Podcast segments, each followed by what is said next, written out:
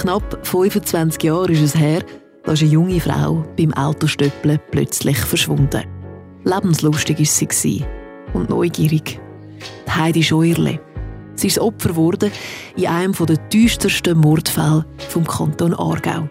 Gefunden hat man ihre Leiche erst Jahre später im Wald Spreitenbach. Bis heute ist nicht genau geklärt, was mit der Heidi Scheuerle passiert ist. Wir machen uns auf eine Spurensuche in einem der ungelösten Aargauer Verbrechen. Wir schreiben den 8. Oktober 1996. Die junge Journalistin Heidi Scheuerle hat sich per Autostopp am Morgen von ihrer Wege zu Kreuzlingen aus auf den Weg gemacht Richtung Weil am Rhein bei Basel. Es war ihr erster grosser Auftrag als Praktikantin vom Schweizer Fernsehen. Sie hätte dort für das Kulturmagazin Next recherchieren zu einer Ausstellung, die dort am Laufen war. Touch Me hat die geheissen. Eine Ausstellung, wo es ums Ertasten gegangen ist, man Kunst hat können berühren. Nur angekommen ist Heidi Scheuerle dort nie. Der 8. Oktober war der Tag, wo Heidi Scheuerle verschwunden ist.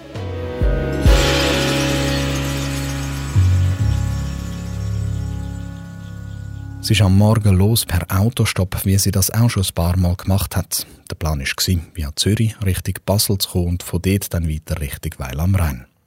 Was man weiß, ist, dass sie bis an die Raststätte Vorarlberg bei Winterthur einen Swissair-Mitarbeiter mitgenommen hat, der Richtung Flughafen hat müssen. Die beiden haben sich gut verstanden und wo sich ihre Wege getrennt haben, hat er ihr offenbar noch Tipps gegeben. Das ist in einem Aktenzeichen XY-Beitrag Jahre später dann nachgestellt worden. Also, danke fürs Mitnehmen und frohes Schaffen. Merci. Schauen Sie mal da drüben nach den Lastwagen mit dem Basler Kennzeichen. Die können Sie sicher mitnehmen. Ah, gute Idee. Zu den Lastwagen ist sie aber ziemlich sicher nicht gegangen. Von dem geht die Polizei aus nach Zeugenaussagen von einem Lastwagenfahrer, der auf der Raststätte Vorarlberg gerade Pause gemacht hat, um etwas zu essen, kurz bevor Heidi Scheurle verschwunden ist.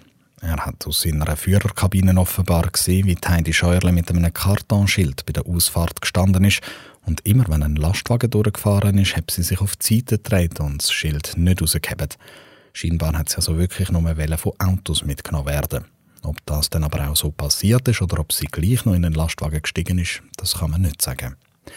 Der Lastwagenchauffeur, wo sie gesehen hat, hat nämlich weitergegessen und wo noch das nächste Mal angeschaut hat, ist Heidi Scheuerle schon nicht mehr rum. Gewesen. Er war damit die letzte Person, die Heidi Scheuerle noch beim Stöppeln gesehen hat. Es ist davon auszugehen, dass die nächste Person, die Heidi mitgenommen hat, dann ihr Mörder war. Und ich sage da Mörder, obwohl es theoretisch natürlich auch eine Frau könnte sein. Die Staatsanwaltschaft und die Polizei gehen aber von einem Mann aus und darum mache ich das einfachheitshalber in dem Podcast auch. Aber zurück zu den Hinweisen von dem Chauffeur. Mit denen hat sich die Polizei dann natürlich intensiv auseinandergesetzt und durch das dann auch mit der Frage, bei wem Heidi Scheierle dann zuletzt eingestiegen ist, wie auch der Fahndungsaufruf beim Aktenzeichen XY dann gezeigt hat. Besonders interessant ist natürlich die Frage, mit wem Heidi Scheuerle den Rastplatz Vorenberg nördlich von Winterthur verlassen haben könnte. Zur Erinnerung, es war der 8. Oktober 1996 gegen 13 Uhr. Die Studentin stand an der Auffahrt zur Autobahn Richtung Zürich. In der Hand hielt sie ein Schild mit der Aufschrift Zürich-Basel. Das ist aber nicht das Einzige, was die Ermittler angeschaut haben. Sie haben wirklich einen riesigen Aufwand betrieben, wie es sich im Nachhinein anhand der Akten gezeigt hat, die dann zusammengetragen worden sind. Suchaktionen, Flugblätter, Patrouillen hat es und, und, und. Kantonspolizei Thurgau, die am Anfang noch federführend war, weil der Heidi Scheurle ihren Wohnort Kreuzlingen ja im Thurgau liegt, habe sich also richtig ins Zeug gelegt, sagt der Aargauer Staatsanwalt Beat Richner, der heute für den Fall Heidi Scheurle zuständig ist. Er zeigt auf dem ganzen Pult voll Aktenordner. Dort hat es auch noch eine Reihe. Da sind unzählige Bundesordnerakten generiert worden. Also da hat die Kantonspolizei Thurgau hat da sehr intensiv ermittelt. Man hat über 300 Personen hat man überprüft, also Alibi-Überprüfungen gemacht, Befragungen. Man hat von allen Leuten, die am Rastplatz Vorarlberg zu der tatrelevanten Zeit, wo sie zuletzt noch gesehen worden ist, wie sie Auto, Autostopp gemacht hat, hat man über Kreditkarteninstitut man alle Personen ermittelt, die kurz vorher oder in dem Zeitbereich dort noch Kommissionen tätigt haben. Man hat auch die Personen alle befragt.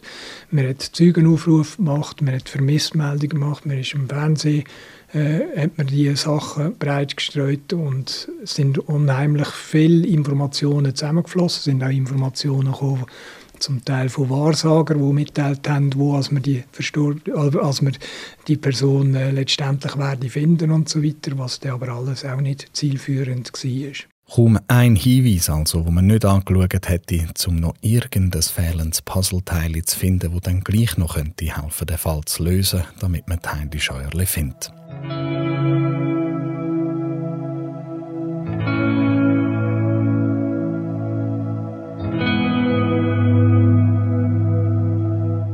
Mit jedem Tag ist aber die Hoffnung ein bisschen kleiner geworden, dass sie wieder lebendig heimkommt. Eine schwierige Zeit für ihre Angehörigen und Freunde, sagt Gabriele Seils, die eine gute Freundin war von der Heidi Scheuerle. Am Anfang ist natürlich der Schock gestanden. Also am Anfang war, hatten wir gar nicht so viel Zeit, da irgendwas dazu zu fühlen. Es war irgendwie, war, es war so ein großes Fragezeichen. Es war aber auch klar, hier ist irgendwas, hier stimmt irgendwas nicht. Und dann haben wir halt äh, versucht zu handeln. Ne? Wir haben einfach versucht zu überlegen, was machen wir jetzt? Also äh, ich erinnere mich, dass, dass wir irgendwie äh, mit der Polizei gesprochen haben, dass wir überlegt haben, Plakate aufzuhängen. Ich glaube, das haben wir auch gemacht. Also ich kann Ihnen das gar nicht mehr sagen. Es war wirklich so, okay, was machen wir jetzt? Da war nicht viel Zeit, groß äh, äh, sich in irgendwas reinzusteigern, emotional. Und dann irgendwann, na klar, als dann irgendwann nichts passierte, dann war uns schon mulmig. Und das wurde auch zunehmend ähm, hörbarer, dass da, dass da was passiert ist. Ich habe das, also ich habe viele Jahre, ähm, ist Heidi in meinen Träumen aufgetaucht. Also das ist so, äh, glaube ich, ein Zeichen dafür, dass es nicht erledigt war. Ja. Das äh, ist natürlich auch ehrlich symbolisch für andere Sachen, die nicht erledigt sind äh, und, und, und nicht betrauert werden konnten. Ähm, und trotzdem ist das klar, dass das war, das hat, das, das war immer so eine, eine Ungewissheit, was da passiert sein mag. Der große Schock, der hat sich über die Zeit dann in eine Stille verwandelt.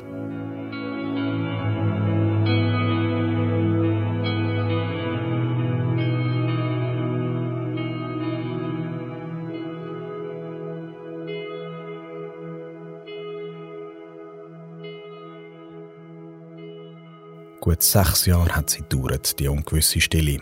Und das, obwohl schon nach vier Jahren im Oktober vom Jahr 2000 die Aargauer Kantonspolizei einen traurigen Fund in einem Tannenwäldli bei Spreitenbach gemacht hat, wie der damalige Kripo-Chef der Kantonspolizei Aargau Urs Winzer dem Schweizer Fernsehen gesagt hat. Das Skelett ist nur noch teilweise vorhanden. Eine Liegezeit von eben gut vier Jahren. Darum ist die Todesursache ist unklar. Auch der Todeszeitpunkt kann nicht mit hundertprozentiger Sicherheit angenommen werden. Selbst der Tötungsort müsste nicht hundertprozentig der Wald in Spreitenbach sein. Also das sind alles Fragen, die im Moment noch offen sind und einer näheren Abklärung jetzt bedürfen. Bis man die Tote nach dem Leichenfund dann aber als Heidi Scheuerle hat können identifizieren, ist es noch mal fast zwei Jahre gegangen. Wieso genau, das schauen wir sicher noch genauer an. Aber damals, im Jahr 2000, sind noch so viele andere Fragen, wichtigere Fragen offen gewesen. Nur schon die, die der Urs Winzeried angesprochen hat und mit denen zusammen auch die allergrößte Frage überhaupt. Wer hat Heidi Scheuerle umgebracht? All diese Fragen sind ab jetzt die Aargauer Behörden nachgegangen, weil man die Leiche ja in Spreitenbach gefunden hat, also auf Aargauer Boden. Der zuständige Staatsanwalt Beat Richner erinnert sich an all die vielen Fragezeichen ganz am Anfang. Ja, am Anfang war unklar. Eben, man hat einfach Skelettierung man hat einen Teil vom Kopf gehabt, auch nicht alles. Und sonst haben relativ viele Sachen Hand gefehlt. Es sind nur wenige Überreste gewesen. Der erste Gedanke war, dass unklar ist, was hier passiert ist und ob jemand aus suizidaler Absicht allenfalls aus dem Leben geschieden ist oder ob es ein Verbrechen dahinter steckt. Und dann ist es in erster Linie mal darum gegangen, dort im Jahr 2000 im Oktober, dass man versucht, äh, aus diesen vermissten Datenbanken möglichst schnell herauszufinden, wer als die verstorbene Person tatsächlich ist. Das möglichst schnell hat dann aber leider nicht so geklappt, so wie sich das der Beat Richner und wohl auch alle anderen Beteiligten gerne erhofft hätten. Eben, es ist nur schon einmal zwei Jahre gegangen, bis man Heidi Scheuerle überhaupt hat können identifizieren Aber ab dann sind die Aargauer Ermittlungen so richtig losgegangen. Wie Bildsammler die Leichen nach vier Jahren haben können finden, erfahren ihr in der nächsten Podcast-Episode. Dort klären wir dann auch, wieso man dann noch ganze zwei Jahre gebraucht hat, um die Leichen zu identifizieren. Das ist eines der ungelösten Aargauer Verbrechen. Ein Podcast von Nico Meyer von Aldon Productions, Radio Argovia und Radio 32. Mehr Informationen und einen Kontakt zu den Macher findet ihr auf unseren Radio-Webseiten.